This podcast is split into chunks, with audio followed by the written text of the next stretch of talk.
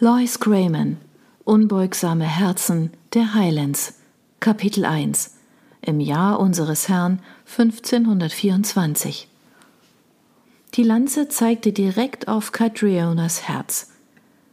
Runter mit der Kapuze, sofort, befahl der Soldat. Er war jung, rothaarig und saß aufrecht im Sattel.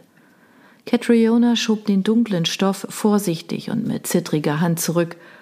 Das Sonnenlicht, das von Westen her schien, fiel direkt in ihre Augen, und sie konnte die unmittelbare Reaktion der Soldaten nicht sehen, aber sie hörte, wie er Luft holte, und die Lanze schwankte einen Moment vor ihrer Brust, ehe er sie wieder festhielt. Ihr seid, begann er und hielt dann inne. Zigeunerin! Er sprach das Wort wie eine Anklage aus, seine Stimme so steif wie die Waffe, die er mit so jugendlichem Eifer hielt. Ei, guter Herr, das bin ich. Wohin seid ihr unterwegs und wie viele seid ihr? Catriona packte die Zügel fester und betete aus der Tiefe ihrer Seele.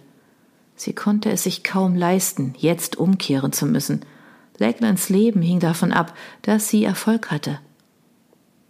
Ihr werdet zum Schloss des Königs reisen, hatte Blackheart gesagt, und dort werdet ihr tun, worum man euch bittet.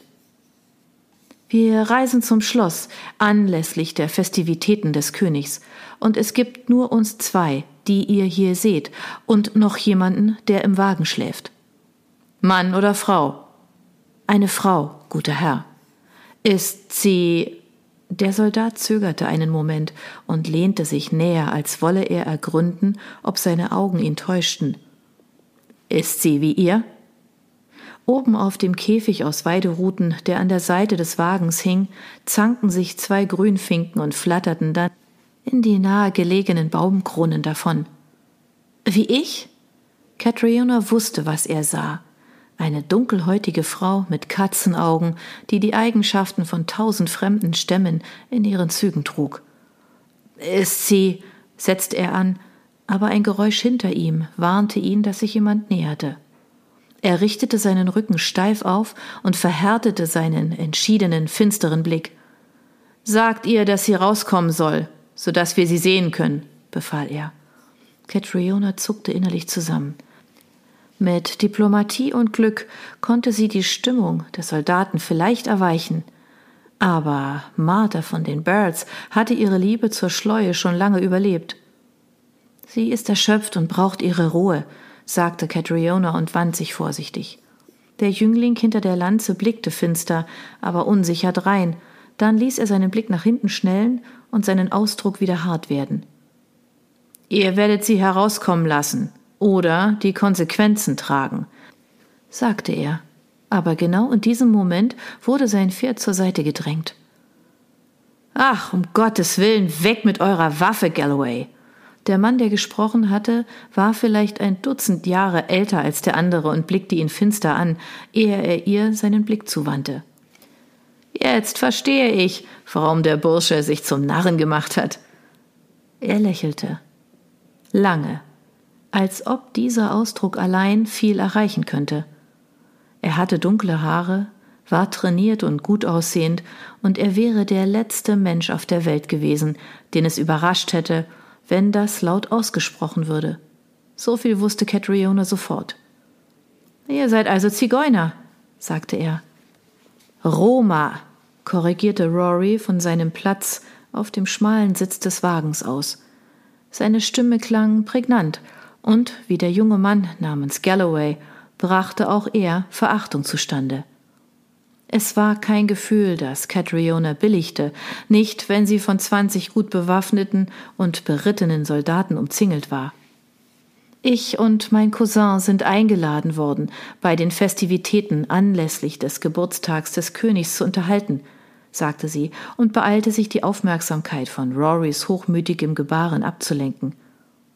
Seid ihr das in der Tat?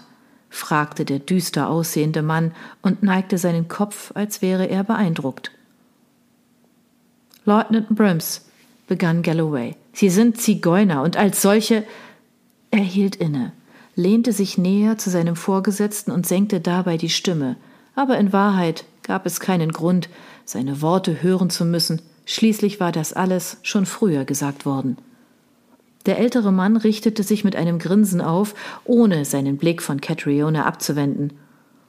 Ich glaube, die Wachen des Königs kommen mit ein paar Zigeunern in unserer Mitte zurecht. Seid ihr sicher, Sir? fragte ein anderer, während er sein Ross näher drängte. Auch er sah düster aus, aber sein Gesicht war schmal, mit schmalen Lippen. Es sieht so aus, als müsse man sich etwas um dieses Mädel kümmern. Bietet ihr euren Beistand an, Wickfield? fragte Brims und lächelte Catriona immer noch an. Das tue ich, sagte der andere, und seine Augen leuchteten in der untergehenden Sonne. Sehr großzügig von euch, aber ich sehe keinen Grund, weshalb ihr hierbleiben müsstet, sagte der Offizier. Ihr könnt mit den anderen auf euren Posten zurückkehren. Sir, wandte Galloway ein, aber Wickfield unterbrach ihn, indem er ihm kameradschaftlich eine Hand auf die Schulter legte. Keine Sorge, Bursche, sagte er. Ich bin sicher, der gute Leutnant weiß, was er tut. Galloway zögerte einen Moment, aber schließlich wandte er sich den Männern hinter sich zu und befahl der Truppe, sich zu entfernen. Das nachlassende Hufgetrappel klang dumpf in der stillen Abendluft. Celandine verscheuchte mit ihrer flachsblonden Mähne die Mücken, und von hinten hörte Cat, wie Bay mit den Pferden der Soldaten anbändelte. Ihr seid also Unterhalter, fragte der Leutnant und lehnte sich auf den hohen Sattelknopf, während er auf sie herabstarrte. Was tut ihr? Wir sind etwas wie Akrobaten, sagte Catriona. Vielleicht erinnert ihr euch an uns von vor ein paar Jahren.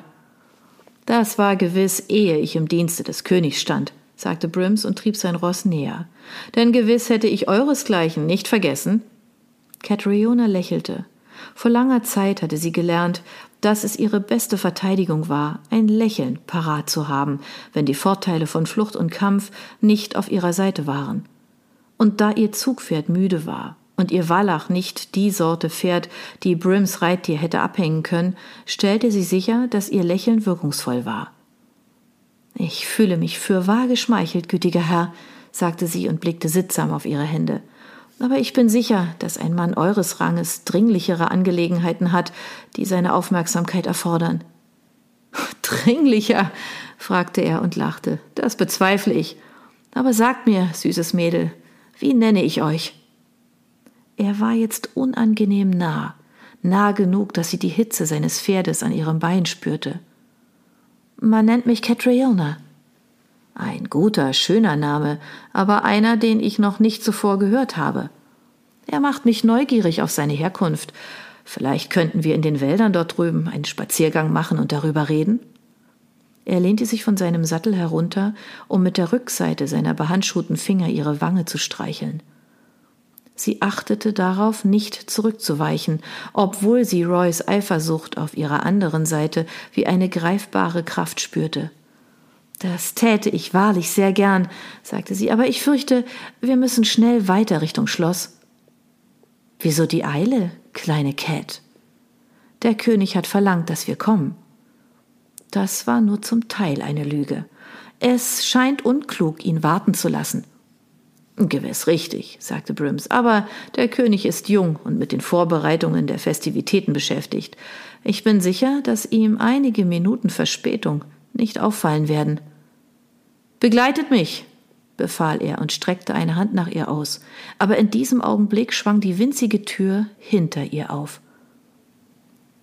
Und was ist mit mir? krächzte eine Stimme so melodiös wie ein quietschendes Wagenrad. Ich habe einen hübschen Namen. Würdet ihr nicht gerne über den reden? Der Leutnant fuhr unabsichtlich zurück, während sein Blick auf das Gesicht fiel, das von der schmalen Tür umrahmt wurde. Catriona wusste, was er sehen würde. Augen so schwarz wie Kohle, in einem zahnlosen Gesicht, das aussah wie ein verdorrter Apfel.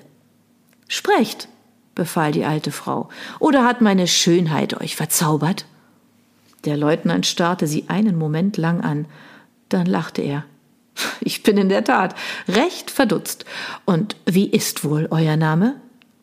Mein Name ist, geht uns zum Teufel nochmal aus dem Weg, ehe ich einen Zauber. Großmutter! unterbrach Cat schnell. Dieser Gentleman sorgt lediglich dafür, dass wir sicher zum Schloss gelangen. Es wäre besser, wenn du dich ausruhtest, bis wir dort ankommen. Ei, sagte der Leutnant, aber seine heitere Laune schien getrübt und sein Blick wand sich nicht von der Türöffnung ab. Zieht euch zurück, Alte. Eure Enkelin wird nur eine kurze Weile fort sein, es sei denn, sie wird gar nicht weggehen, stellte Rory klar und sprang auf, seinen Dolch bereits in der Hand. Hinter ihm blitzte eine Bewegung auf, etwas hob und senkte sich, und plötzlich fiel Rory wie eine Lumpenpuppe über den Sitz. Von der anderen Seite des Wagens lächelte der schmalgesichtige Soldat herüber, während sein Ross auf der Stelle tänzelte. Schon so bald zurück, Wickfield? fragte Brims trocken. Ich sagte euch, dass man sich etwas um sie kümmern müsse, Sir. Und jetzt denkt ihr ans Teilen, nehme ich an. Der Soldat zuckte mit den Schultern und grinste sie weiterhin an. Wenn es ein Bankett gibt. Nun gut, sagte Brims und streckte eine Hand nach ihr aus. Catriona trat rasch beiseite, aber Rorys lascher Körper verhinderte ihren Rückzug. Ich entschuldige mich für meine Eile, edle Herren, sagte sie, aber wahrlich, der König erwartet meine unmittelbare Ankunft. Ich wage es nicht, ihn zu enttäuschen. Ihr solltet nicht wagen, mich zu enttäuschen, warnte Brims, streckte sich und packte ihren Ärmel. Die Zeit für Schleue war vergangen. Catriona schlug die Zügel auf den Rücken der Stute und rief einen Befehl. Der Kopf sprang vorwärts und brachte den Wagen in Bewegung. Catriona wurde nach hinten gerissen, aber der Griff des Hauptmanns löste sich und plötzlich war sie frei und flog die Straße hinunter aufs Schloss zu. Ihr Herz donnerte wie die wilden Hufschläge der Stute.